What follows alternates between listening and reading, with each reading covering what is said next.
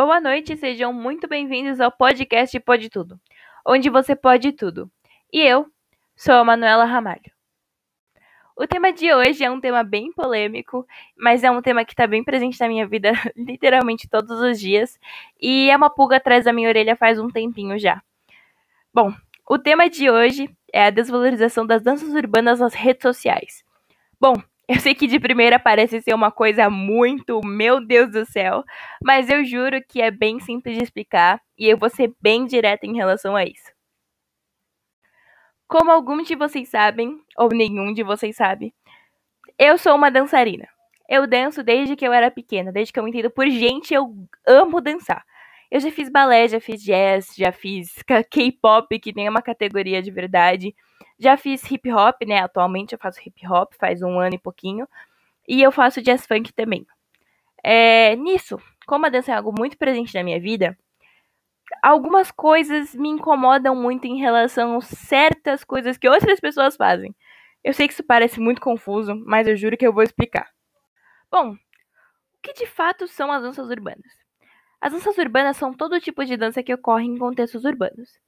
No caso, a dança de rua, a dança de rave, a dança de festa, a dança de qualquer lugar que esteja dentro de uma cidade, de um contexto urbano. É, tudo começou com o hip hop, que na verdade o hip hop é uma cultura, não é só um tipo de dança ou um tipo de música. É, a música e a dança entram dentro desse contexto do hip hop, mas existem outras coisas dentro do hip hop, mas eu não vou entrar em detalhes nisso. Eu vou entrar em detalhes com a dança do hip hop. A dança do hip hop tem seis vertentes. Quer dizer, tem mais, né, do que seis vertentes, mas o hip hop em si tem seis derivados. Hip hop, né, que é o próprio hip hop, wacking, locking, break, popping e house. É, eu não vou entrar muito em detalhes com cada um e tudo mais. É, talvez eu faça um episódio depois falando sobre cada dança em específico, mas hoje esse não é meu objetivo. É, wacking, locking são danças que vieram de discos de funk, o funk né, norte-americano e esse tipo de coisa. O break e o hip hop veio de, uma, de, um contexto mais da rua mesmo, de pessoas dançando na rua, principalmente o break, que o break foi o início das danças do hip hop em si. É, o house veio de raves muito loucas, assim, que as pessoas ficavam muito doidas e dançavam, assim, pra caramba. E o popping também veio dessa coisa do, da rua, né? Do hip hop. É, existem outras duas. É, outras duas, assim, que não entram desse, nesses seis, assim, nessas seis bases, que é o crump e o dancehall. O dancehall veio da Jamaica e o crump, eu não sei dizer de onde veio, só sei que também é uma coisa que está sendo incluída agora. E também é, tem a Largatixa, que é uma brasileira, o Black Charm também, que é uma brasileira, que, tipo assim, né, são, uma, são danças que vieram do Brasil em si, e é muito interessante falar sobre isso. Também tem o Vogue e o Pose, que são bem parecidos com o Wack. Bom, é, essas danças aqui em si, elas são, né, parte do hip hop em si, da cultura hip hop, do que é o hip hop dança, e são danças, assim, muito presentes na minha vida, porque toda vez que eu vou para minha aula de hip hop, minha professora me ensina um pouco é, de um pouco de tudo, assim, sabe? Então eu tô bem situada em relação ao hip hop em si e a cultura do hip hop. Então, eu escolhi falar sobre, a sobre essa desvalorização que o hip hop tem dentro das redes sociais. Quais redes sociais? Você pergunta. É, principalmente o TikTok, o Kawaii e o Reels, que são aplicativos em que você posta, né, é, o Reels do Instagram que são aplicativos onde você posta um vídeo curtinho e tudo mais. O, a maior dessas plataformas é o TikTok. E o TikTok é uma das maiores plataformas de dança que existe hoje em dia. Por que isso, você me pergunta? Porque, assim, as pessoas criam dancinhas lá e é bem curtinha, assim, a dança. E aí você vê, nossa, que bacana, você quer fazer. E é muito legal, meu Deus do céu, isso, aquilo. Aí tem a Charlie D'Amelio, que faz um monte de dancinha. A Ederson Ray, que também faz um monte de dancinha. Um monte de influencer do TikTok que faz dancinha. Agora, por que é que essas dancinhas em específico desvalorizam o hip hop, você me pergunta? E meu caro amigo, eu irei te explicar direitinho o porquê disso acontecer. O TikTok, apesar de ser uma plataforma que diverte as pessoas, é uma plataforma bem polêmica. Existem várias polêmicas que vêm de lá. Inclusive, a comunidade da própria dança acaba meio que se sentindo incomodada com esse tipo de gente, sabe? Mas eu vou te explicar por quê. O problema não é você dançar a dancinha que tal pessoa fez e para se divertir, porque afinal é para isso que serve o aplicativo. Eu mesma já fiz vários tipos de dancinha do TikTok, eu sempre me divirto com as dancinhas. Agora o problema é a partir do momento em que uma pessoa que não tem nenhum tipo de fundamento em dança, que não conhece nada de dança, começa a criar coreografias. Primeiramente, vamos falar do que são compostas essas coreografias do TikTok. A maioria das coreografias do TikTok são compostas por passos sociais, que é uma coisa que vem da cultura do hip hop. E a maioria deles vem do New School, que é o New School é um a nova escola do hip hop, que é uma coisa mais atual. Existe o Old School também, que é uma coisa bem hip hop raiz, mas eu não vou me aprofundar nisso. Passos sociais são, por exemplo, sabe quando você tá numa festa de 15 anos ou num casamento e aí todo mundo começa a dançar a mesma coisinha? para todo mundo se divertir ali?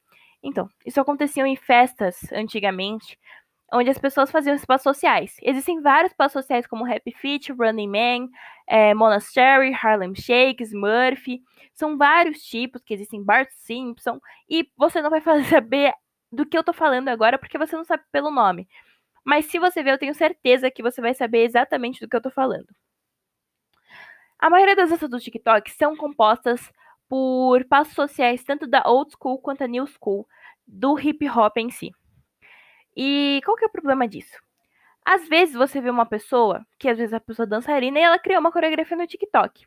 Nisso você vai lá e aí começam a, a surgir esses passos genéricos do TikTok. E aí fica conhecido como passo do TikTok. Isso já ajuda bastante a desvalorizar a arte do hip hop.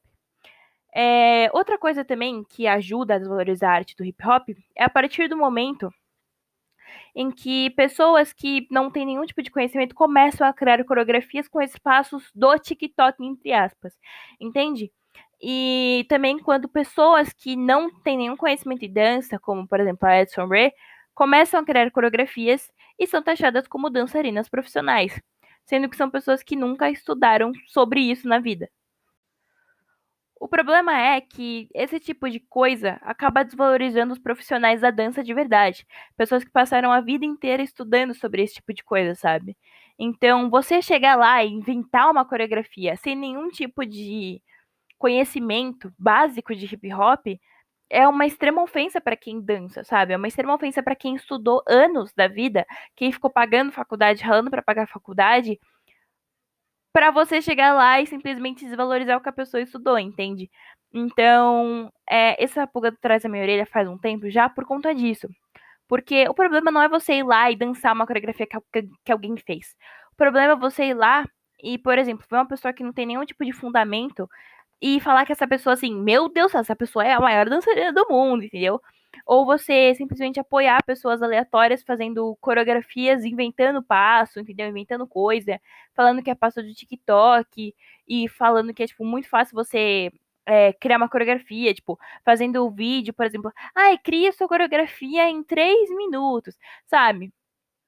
Isso acaba desvalorizando a própria arte que veio das pessoas, entendeu? Que veio do público lá antigamente. Isso desrespeita muito aos profissionais de hoje em dia, desrespeita muito a quem estuda hip hop, a quem fundou o hip hop em si. E isso é um grande respeito com as pessoas. Então, eu acho que a maior polêmica em relação a isso é não é você dançar, entendeu? É sim, e sim você desvalorizar o que é a base daquilo tudo, entende? Então, eu só queria deixar isso aqui aqui, falar para vocês que assim, o problema não é você dançar no TikTok, na verdade é muito legal dançar no TikTok, porque é uma coisa divertida ali do momento, entendeu? Você tá se divertindo. O problema é você querer criar sua própria coreografia, sendo que você nem conhece hip hop, você ficar valorizando pessoas que na verdade nunca nem estudaram dança ali, sabe? Porque a diferença entre pessoas que sabem sim dançar e pessoas que não sabem dançar, na verdade, é bem grande. Só que muitas pessoas acabam não notando isso. Então, era só esse ponto que eu queria trazer aqui para vocês mesmo, para vocês questionarem. será que eu tô desvalorizando a cultura de tal coisa? E a gente pode aplicar isso, na verdade, em vários contextos, não só na dança. Mas eu acho que a dança é uma coisa que não é valorizada hoje em dia, principalmente o hip hop. Agora está sendo valorizado tanto que o break vai ser colocado como uma categoria nas Olimpíadas, e isso é uma vitória para quem dança, porque o break realmente é muito difícil e é muito bacana. A gente está vendo que a dança agora está sendo mais valorizada.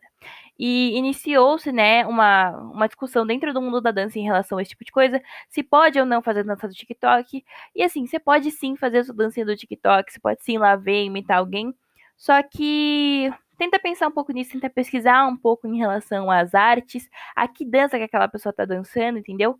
E é sempre muito legal a gente ter, tá meio situado em relação a certas coisas, porque às vezes a gente só pesquisa. E isso já é muito incrível. Isso ajuda também a valorizar o trabalho de pessoas que estão dentro do TikTok, pessoas que são dançarinas mesmo. Só que não ganha tanto reconhecimento quanto essas pessoas que estão inventando passo, entendeu? Então, quando você estiver no TikTok, tenta procurar dançarinos de verdade que estão ali na plataforma, para você poder apoiar eles, ajudar eles a valorizar a arte deles e não ficar valorizando essas pessoas que inventam qualquer coisa e desvalorizam o trabalho de pessoas que são profissionais em relação a isso. Enfim, esse foi o papo de hoje. Eu espero que vocês tenham gostado e sempre voltem aqui para poder escutar mais do Pode Tudo, o podcast que você pode tudo.